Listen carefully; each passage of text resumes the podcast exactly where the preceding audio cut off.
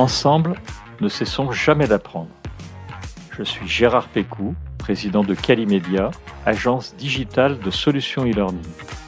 Je vous accueille sur Never Stop Learning, un podcast qui vous fait rencontrer des acteurs de la formation entrepreneuriale et éducative d'aujourd'hui et de demain.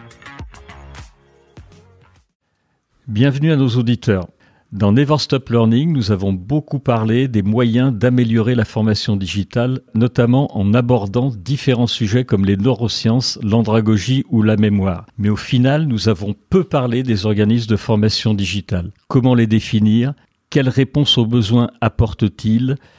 Les enjeux autour des organismes de formation. Pour répondre à cette question, qui mieux que Pierre Monclos, qui a rejoint Youno en 2014 pour créer les premiers SPOC, en France. Les SPOC, c'est les Small Private Online Courses, qui sont des formations à distance, tutorées et certifiantes pour développer les compétences essentielles d'aujourd'hui. Pierre accompagne les entreprises dans leur stratégie de digital learning et fait une veille approfondie sur les évolutions de la formation, qu'elles soient pédagogiques, technologiques, réglementaires ou en termes de financement. Il anime également le blog rh42.co. Bonjour Pierre. Bonjour Gérard.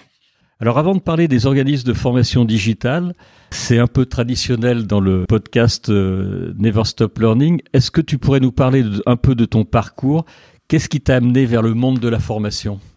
Alors moi j'ai commencé euh, bah, à la base dans ma formation initiale, j'ai fait euh, l'université, j'ai fait la fac de droit. J'aimais bien la matière, le fond du droit, mais euh, la manière dont c'était enseigné, ça m'a pas plu. Je pense que ce que j'ai appris en cinq ans, j'aurais pu l'apprendre, qui m'a été utile ensuite en, en six mois, sans exagérer. Et donc j'avais une, on va dire une rengaine un peu sur la formation et j'ai eu l'espoir que la formation professionnelle fasse différemment. J'ai eu une opportunité dans un organisme de formation et je me suis dit bon bah là c'est la formation professionnelle des adultes dans les entreprises, ça va être différent de ce que j'ai découvert dans la formation académique. Euh, j'ai rejoint un organisme de formation, j'y ai travaillé 5 ans, j'ai vu plein de belles choses, j'ai travaillé avec plein d'experts qui avaient 15 20 ans d'expérience des DRH, des avocats, des consultants, des magistrats de la chambre sociale avec qui je créais des formations pour les déployer dans les entreprises. Donc plein de gens euh, brillants, mais sur la manière dont on formait, je trouvais ça assez limitant sans non plus constater que c'était un échec, jusqu'à ce que j'entende parler des MOOC et euh, que je me dise tiens c'est quoi? C'est des formations en ligne gratuites, accessibles à tout le monde. J'ai suivi le premier, et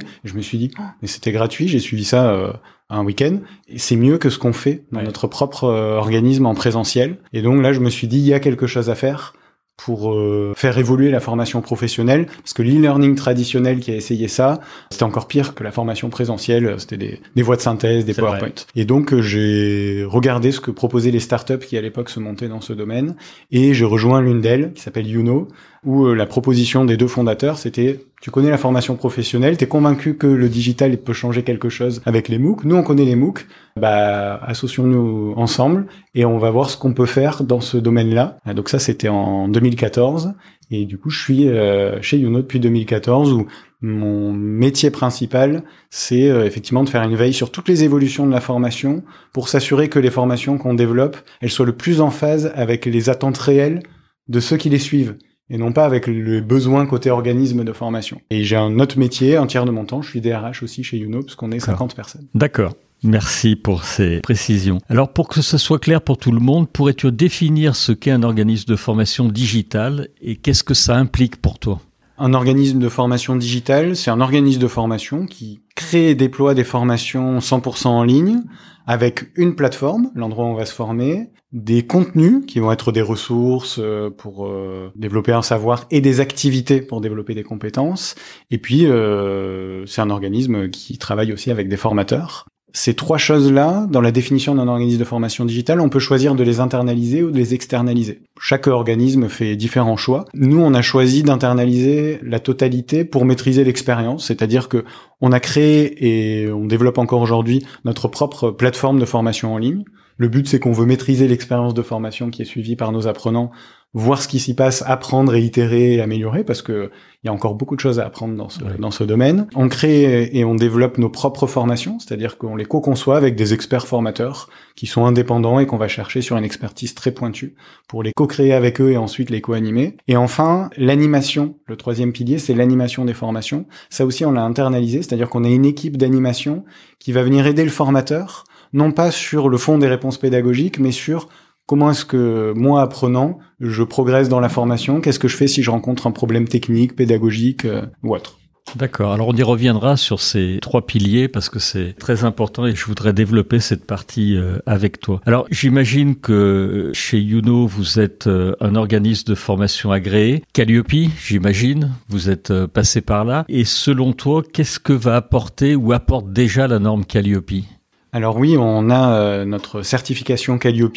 Ce qu'elle apporte, c'est qu'elle elle aide, je pense, beaucoup d'organismes à structurer et formaliser la manière dont les formations sont conçues, dont elles sont déployées, animées et dont on recrute les formateurs. Donc ça va dans le sens de la qualité. Par contre, il n'y a toujours aucun lien avec la pédagogie. C'est-à-dire qu'on peut obtenir Calliope et déployer des formations qui sont pas efficaces et qui permettent pas de développer des compétences. Donc c'est la limite. Je dis pas que c'est pas bien parce que c'est un bon en avant par rapport à Datadoc. Ça fait un peu de tri. Euh, ça fait déjà un peu de tri, mais ce qui est dommage, c'est qu'on affiche un logo qualité auprès d'entreprises qui vont ensuite acheter ces formations.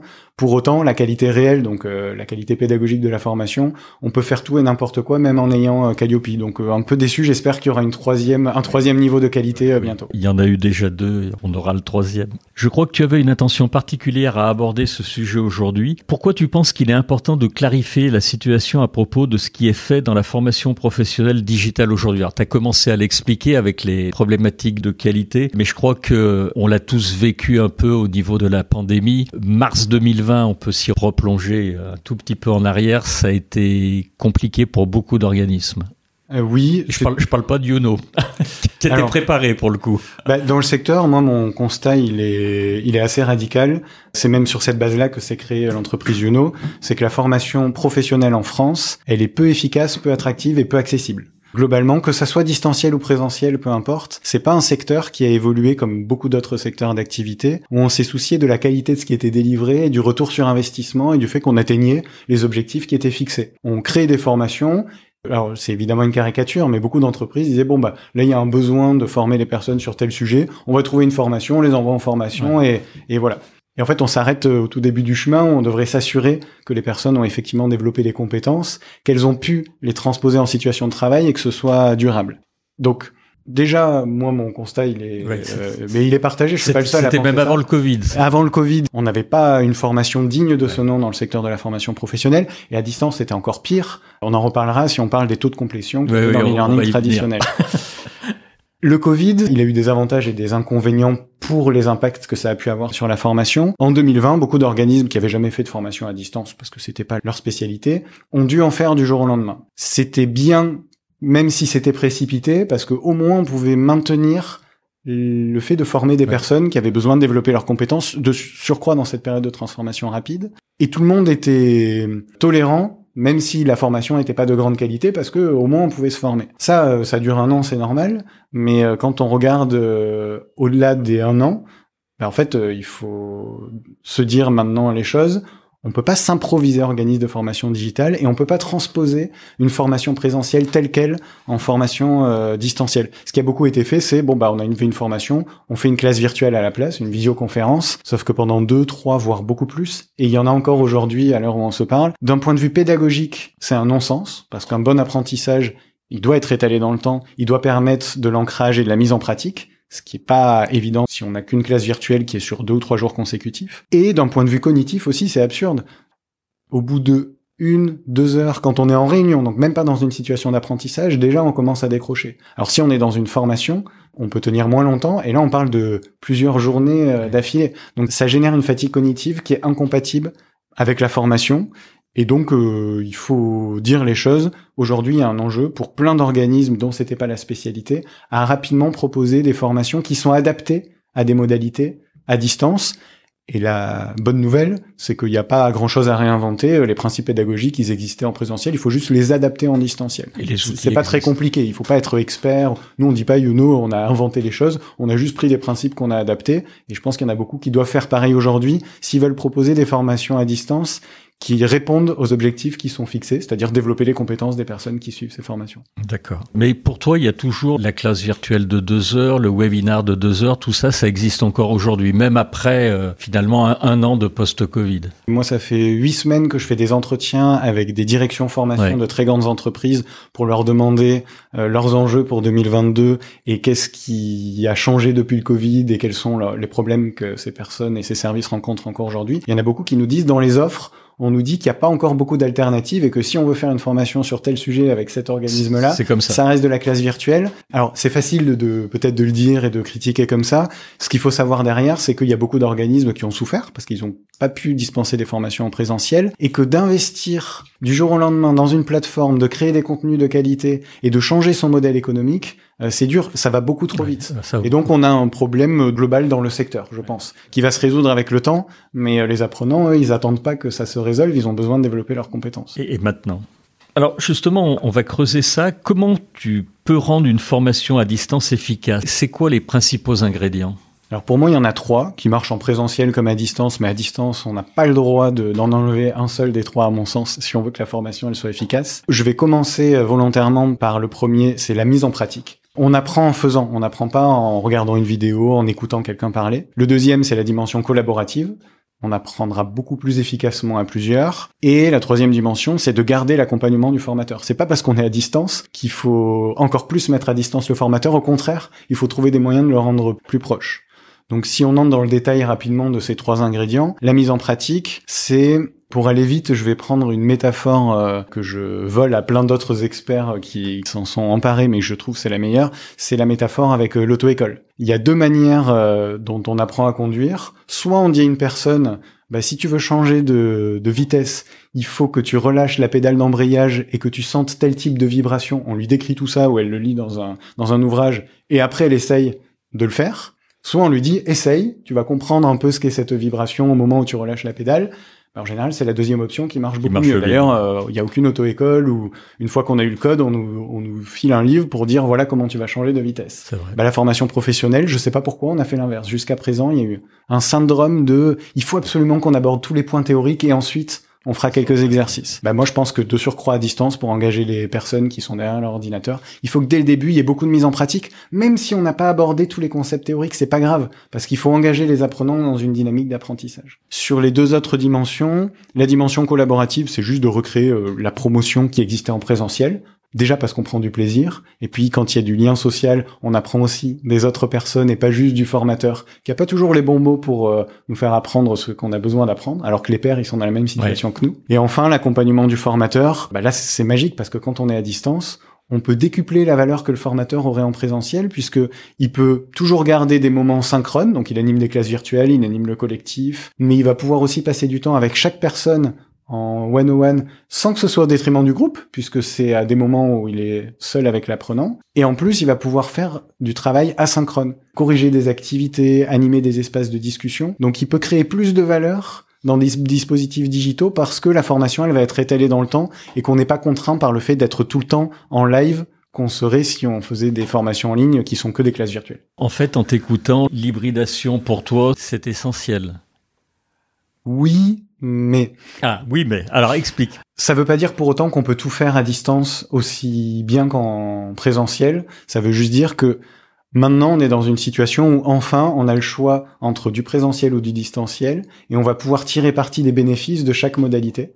Parfois les mélanger dans un même dispositif à distance et sans retomber dans les travers de l'e-learning traditionnel des années 2000 où c'était quand même incroyable, c'est que dans les grandes entreprises, 1000 personnes pouvaient suivre la même formation. Elles étaient toutes isolées les unes des autres, donc il n'y avait pas de collaboration. Elles n'avaient pas accès aux formateurs et des fois il y avait un, chatbot. C'est absurde de mettre un chatbot ah en, formation. Et la mise en pratique, c'était un quiz. Là maintenant, la technologie, elle est au rendez-vous. Tout le monde a essuyé les plâtres, donc je pense qu'on peut tirer parti de chaque modalité sans dire que l'une est mieux que l'autre au service du développement des compétences des, collaborateurs. Donc l'hybridation, euh, c'est bien, Mais euh, ça ne veut pas dire qu'il faut enlever le présentiel. Et d'ailleurs, dans ces enquêtes qu'on fait auprès des directions formation d'entreprise, sauf peut-être une personne sur toutes celles que j'ai interviewées, on tout dit, bah nous on imagine que maintenant il y aura un tiers de formation 100% distancielle dans nos entreprises, un tiers de formation 100% présentielle et un tiers de formation mixte qui mélangeront dans le même dispositif un peu de distanciel et un peu de présentiel. Et je pense que c'est un bon équilibre pour les pour les entreprises. J'ai mal exprimé ma question parce que dans le mot hybridation, j'aurais dû parler plus de multimodalité que d'hybridation parce que pour moi l'hybridation c'est aussi bien le présentiel, le distanciel. Moi je suis euh, d'accord avec tout ce que tu viens de dire et le présentiel doit faire partie en fait des réponses qu'on doit apporter. Les parcours de formation, il doit y en avoir alors classe virtuelle, présentielle, e-learning, mais peut-être que c'est un tiers, un tiers, un tiers, ça dépend des sujets. Mais oui, je te rejoins à, à 200% sur tout ce que tu viens de dire. Alors sur la multimodalité, moi je ne peux que être convaincu puisque ce qu'on fait chez Youno depuis le début, c'est un parcours de formation qui mélange plein de modalités. Exactement. Nous, il y a une plateforme où on va consulter des vidéos, des podcasts, des infographies. Il y a plein de formes de mise en pratique différentes. Donc il y a de l'apprentissage asynchrone, de l'auto-formation, mais on propose aussi des classes virtuelles à certaines étapes du parcours. Il y a des quiz. En fait, on a pris plein de choses qui existaient au sein d'un même dispositif de formation parce que sinon, on n'avait pas d'autres moyens de permettre efficacement de développer les compétences des collaborateurs. Je suis d'accord, mais parce que vous raisonnez parcours de formation en fait, et plus euh, e-learning ou MOOC ou SPOC ou. Euh, Exactement. D'accord. Selon toi, quand on veut mettre en place un parcours de formation, puisqu'on en parlait, est-ce qu'il y a des questions obligatoires à se poser avant de créer ce parcours digital? Il y en a beaucoup. Oui, je sais. Si on devait résumer les principales, ça va rejoindre les ingrédients dont on parlait tout à l'heure. C'est lorsque je conçois un parcours de formation digitale, quelle est la part de mise en pratique que je vais proposer dans ce parcours digital? Euh, Moi, mon avis, c'est que la réponse doit être au moins un tiers de ce parcours. Ça doit être de la, mise en pratique, au moins. Deuxième question, c'est quel lien on va pouvoir faire avec la situation réelle de l'apprenant. Donc, si c'est un salarié qui se forme, avec sa situation de travail? L'avantage quand on est à distance, c'est qu'il peut se former à son lieu de travail il peut quitter la formation, la plateforme de formation, tester ce qu'il a appris en situation de travail et revenir dire bah ça s'est passé comme prévu ou bah ça s'est pas passé comme prévu ou voilà mon résultat, qu'est-ce que vous en pensez? Donc quel est le lien qu'on peut faire avec la situation de travail?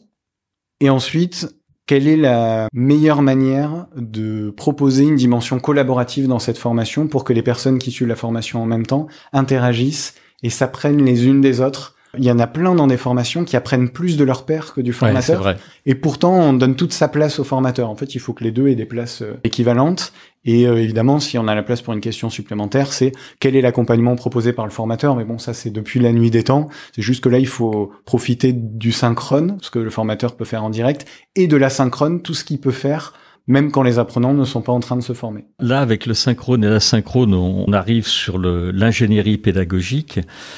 Pour aller plus loin sur le parcours individuel des apprenants à distance, l'ingénierie pédagogique pour toi, elle est fondamentale?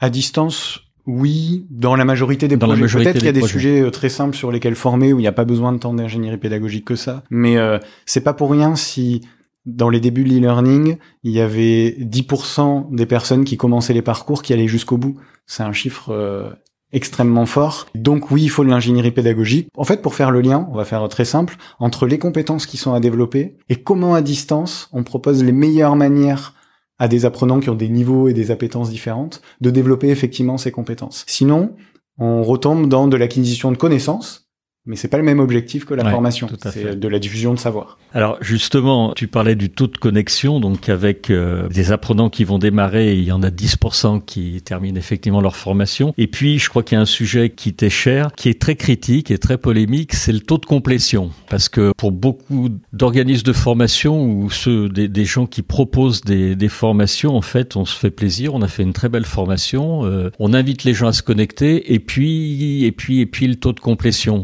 qui est un vrai sujet qui est pas toujours mesuré, qui est pas toujours mesurable d'ailleurs. Comment on peut être transparent sur ce sujet? Je crois que chez Youno, vous avez des taux de complétion qui sont vraiment bons. Et comment vous arrivez à améliorer ce taux de complétion? Alors, euh, merci de me donner la parole sur ce sujet parce que effectivement, dans notre secteur, c'est opaque. Ouais, c'est très opaque. Euh, c'est très opaque. Euh, quand j'en parle, je me suis déjà attiré les foudres de certaines personnes, mais je persiste et je signe. Si on veut que la formation digitale elle progresse, il faut qu'on assume nos indicateurs d'efficacité. Exactement. Et qu'on soit transparent euh, là-dessus. Moi, la première fois que j'ai dit on va communiquer sur nos taux de complétion, tout le monde n'était pas à l'aise chez Youno de dire mais on n'a pas 100%. J'étais là mais c'est pas grave. On peut pas amener 100% des personnes au bout d'une formation. En présentiel, il y en a qui viennent euh, en formation présentielle, mais ils sont pas obligés d'écouter ce que dit le formateur et donc ils ont pas fait de la complétion. Entre Exactement. Donc le fait de communiquer sur combien de personnes vont jusqu'au bout de la formation par rapport au nombre de personnes qui ont effectivement démarré, ça me semble important pour euh, montrer pas de blanche pour être dans une dynamique de progression, des fois on me dit bah oui mais c'est facile parce que vous maintenant vous communiquez sur 93% de complétion. Je fais oui mais au moins le fait d'en parler nous permet de partager. C'est pas une recette magique ou secrète. Bah comment on fait? On n'a pas écarté l'humain en digitalisant la formation. Donc il y avait de la dimension collaborative et de l'accompagnement. On n'a pas fait que de la théorie, il y avait les mises en pratique. Donc c'est juste tous les ingrédients dont on a dont on a parlé. L'inconvénient que je connais euh, pour autant, c'est que c'est cher. C'est-à-dire que c'est pas aussi simple que d'enregistrer quelques vidéos et de mettre un quiz. Ça coûte beaucoup plus cher à créer et à déployer. Mais si on veut avoir un maximum de personnes qui vont jusqu'au bout, avoir des formations engageantes, bah, c'est le prix à payer. Et donc c'est un autre modèle d'organisme de formation et pour moi c'est l'un des modèles les plus vertueux. Donc oui en 2020 on a fini à 93% de complétion. En 2021 je pense qu'on va avoir un taux euh, similaire. Et même s'il baisse on va l'assumer. Des fois dans des boîtes il y a 100%, dans des boîtes il y a 80 ou 70%. Bah, c'est c'est pas grave. Il faut qu'on assume et qu'on soit assez humble sur il nous reste encore des choses à apprendre sur la formation digitale. Même nous, ça fait huit ans qu'on fait ça, on fait encore des erreurs, il faudra qu'on continue de progresser. L'humain dont tu parlais, ça évite euh, massivement les décrochages. Alors on, a déjà fait des podcasts, euh, nous, là-dessus, où en fait on montre que pour euh, tutorer, bah, il y a des scores qui tendent effectivement vers les 90-95%, dont tutorer, c'est catastrophique. Tu confirmes, Pierre ou? Euh, oui, surtout que souvent les formations non tutorées sont sur des sujets très techniques ou réglementaires. Euh, donc en plus, c'est pas les sujets vers lesquels les apprenants ont envie d'y aller, ils sont obligés. Donc quand on est obligé et qu'il n'y a pas d'humain dedans, c'est humain de ne pas aller jusqu'au bout de la formation. Euh, donc euh, c'est important de mettre de l'humain.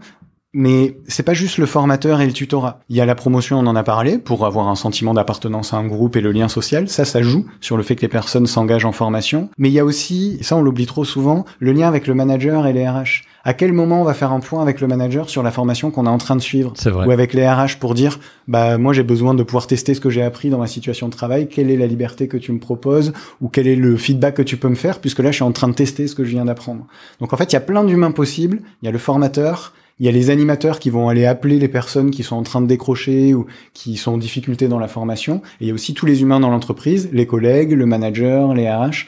Donc en fait, quand on fait une formation digitale, on peut se retrouver à avoir beaucoup plus d'humains en présentiel. Je pense que si on réussit ça, c'est là qu'on réussit un bon dispositif de formation. D'accord. Toi, tu voulais parler du taux de complétion. Moi, je voulais parler du post-formation, parce que ce que j'observe dans nos métiers, on fait pas tout à fait le même métier, mais souvent on se fait plaisir euh, et on peut avoir des très beaux de complétion, mais quid de la rémanence de la formation derrière? C'est un vrai sujet. On fait le maximum tous pour avoir, alors ce que tu dis, hein, et ce que je rejoins, des formations euh, humaine euh, avec des cas pratiques, des cas cliniques, euh, des cas de comptoir si on est dans la santé par exemple. Mais comment on va combattre cette courbe de l'oubli puisque finalement quelle que soit la modalité, tu as le droit de pas être d'accord, hein, on a quand même euh, les chiffres que moi j'ai pu lire dans des publications, c'est si on sollicite pas de nouveau l'apprenant, en gros, 80% ou 90% de la formation, présentielle ou distancielle, peu importe, elle est oubliée sous un délai d'un mois, euh, un mois et demi. Et l'objectif, c'est de, la taux de complétion, c'est très bien, mais d'aller encore plus loin. Là, chez Youno, vous avez travaillé dessus ou toi sur ces sujets-là? Alors oui, on a beaucoup travaillé dessus et surtout on l'a mesuré. On a pris une démarche de R&D on avait des hypothèses qui ont déjà été testées par plein d'autres personnes qu'on a mesurées. Le préalable à ça, je pense que ces études, elles sont vraies, sauf quand une formation, elle a déjà été étalée dans le temps, oui. qu'il y a eu beaucoup de mise en pratique et que cette mise en pratique s'est déjà faite en situation de travail. Ce qui reste exceptionnel encore dans le secteur de la formation. Mais quand on fait ça, et ça, ça se mesure très facilement, je vais expliquer après euh, juste comment, déjà, on a ancré des compétences de manière beaucoup plus durable. Parce qu'évidemment que si on se forme juste sur deux jours, qu'on fait tout d'affilée euh, et qu'on teste pas en situation de travail, évidemment qu'au bout de deux semaines, on a oublié, surtout si notre travail ne nous donne pas d'occasion de le remettre en, pratique. Donc si on a ces préalables-là, ensuite il faut le mesurer pour euh, aller au-delà de l'hypothèse et euh, avoir une démarche de R&D, mais même qui est scientifique. Et pour faire ça, ça reste encore j'ai l'impression euh, presque aussi un peu tabou. Comment est-ce qu'on mesure l'efficacité des formations? En fait, c'est pas compliqué. Nous, on fait des formations en plus sur des compétences qui sont pas techniques, sur des compétences transversales, des compétences humaines. C'est encore plus dur à mesurer. Et pourtant, ben, en fait, c'est pas compliqué. On y arrive parce que quand on est dans la formation professionnelle, on peut mesurer avant, pendant, à la fin de la formation et à froid des évolutions de comportement. Donc, on est dans le très concret. Pour prendre des exemples, c'est euh, on demande à l'apprenant de répondre à des questions aussi simples que est-ce que je me sens stressé avant de prendre la parole? Est-ce que je prépare les feedbacks que je fais à mes collègues? Est-ce que je lis euh, mes emails plus de tant de fois par jour? Et on va leur reposer ces mêmes questions pendant, après et un mois après la formation pour non seulement nous voir si effectivement il y a une progression plus forte selon la manière dont on les a formés, mais pour que eux aussi et ça c'est le plus important, réalisent ce sur quoi ils ont progressé, parce que de faire conscientiser l'apprenant sur des progressions très spécifiques va l'aider à ce que ce soit durable et qu'après il ait plus besoin de faire le lien avec la formation pour que ça soit un comportement qui est devenu totalement intégré et c'est ça qu'on appelle une compétence. C'est quelque chose qui ne dépend plus de la formation qu'on a suivie, mais euh, qui est devenu un réflexe et un automatisme dans les situations de travail. Donc euh, nous, on a fait un protocole d'évaluation. C'est pas très compliqué. On en a fait un maison euh, par rapport à notre format. Je ne retrouve plus le nom, mais il y a déjà la démarche de Kirkpatrick oui, sur l'évaluation. Tout, tout est là et ça marche très bien avec du digital. Il y a juste à reprendre l'existant pour le mesurer. Et ensuite, on peut communiquer sur des résultats plutôt que d'être juste dans du marketing en disant voilà mon taux de satisfaction, de dire voilà les comportements observables qui ont évolué avant et après la formation. D'accord. Moi, c'est un sujet qui me passionne de, de, monter des parcours de formation et de s'assurer effectivement, outre les taux de complétion, que bah, au final, de mois en mois, on fait progresser l'apprenant. On en a parlé en off, mais ça va devenir d'autant plus important que on a un vrai problème de recrutement. C'est un vrai sujet puisque on a fait un podcast dernièrement avec Gilles Verrier qui s'appelle les RH en 2030 et sur lesquels on va avoir besoin de former, quelle que soit la taille de l'entreprise, des grosses entreprises des entreprises de 50 salariés, des talents parce que on les trouve plus sur le marché du travail. Et donc euh, taux de complétion, parcours de formation et savoir finalement si on va pouvoir évaluer tout ça et savoir si ça sert à quelque chose, ça me paraît essentiel en 2022 post-Covid où les ressources sont chères à recruter. Euh, ça peut être du développement, ça peut être des commerciaux, ça peut être d'autres métiers. Ça peut être, euh, Gilles Verrier en parlait euh, également, des simples personnes qui travaillent, des collaborateurs dans des restaurants. On n'en trouve pas actuellement, c'est très compliqué et c'est un frein au développement de certaines entreprises. Donc ça me paraît un sujet super important. On va arriver à la fin de ce podcast déjà parce que le temps est passé pour le coup super vite. Comment toi est-ce que tu vois l'avenir, le futur de la formation? J'imagine que pour toi il y a encore plein de choses à créer. Tu es rentré dans la formation après des études d'avocat. On voit que ça te passionne parce que moi dans ce podcast sincèrement j'ai pas vu le temps passer. Vers quoi on se dirige selon toi? Alors j'espère c'est ma conviction profonde, mais ça reste un espoir, qu'on va se diriger vers la fin de formation où on apprend ce qu'on est censé apprendre et où on va vers on apprend ce qu'on a besoin d'apprendre qui concrètement va nous servir peu importe l'entreprise dans laquelle on sera euh, ou le métier qu'on exercera. Et pour ça, je pense pas que la solution soit technologique. La technologie, elle est déjà là. C'est juste dans la manière dont on conçoit les formations. En plus, bonne nouvelle, si on réussit ça, c'est ça qui fait que les personnes vont aller plus vers la formation, parce qu'il y en a plein qui vont pas vers la formation en se disant oh, ça m'intéresse que ça soit dans leur ça culture non. Rien. Euh, je suis pas sûr que ça m'apporte quelque chose et ça va me demander un effort. Eh ben moi je pense que c'est déjà euh, le courant que prennent euh, des organismes, des entreprises. On va aller vers des formations qui seront plus engageantes parce que dès le début, un peu comme la métaphore de l'auto-école que j'avais tout à l'heure, on va dire ah là on va mettre directement en manette et donc on va faire le lien avec le plaisir d'apprendre. C'est comme ça que l'être humain s'est développé. C'est justement grâce au plaisir d'apprendre. C'est dans beaucoup d'analyses euh, de spécialistes de ces sujets-là. Ils ont dit c'est parce qu'on prend plaisir à apprendre qu'on en est là aujourd'hui. Bah, si on refait le lien avec ça dans des formations professionnelles, même sur des sujets qui à la base ont pas l'air très passionnants, ceux qui ont déjà réussi ça, ils ont fait des formations formidables. Et donc en général c'est ça qui marche et donc je pense que c'est ça qui deviendra euh, légion. Alors je sais pas dans combien de temps, mais vu que ce sont les, ce que les entreprises nous demandent déjà aujourd'hui, parce que les personnes veulent plus forcément aller en formation, C'est ça pour moi la suite, c'est les formations. On a envie d'aller se former et on apprend ce dont on a réellement besoin et pas quelque chose qui est théorique. Je ne peux que partager euh, tout ça. Je voulais te remercier Pierre pour cette invitation et pour cet épisode. Vraiment et sincèrement un grand merci. Et puis bah, je voulais remercier tous les auditeurs qui sont allés au bout de ce podcast et on va leur dire euh, à dans 15 jours. Merci, au revoir Pierre. Merci, au revoir.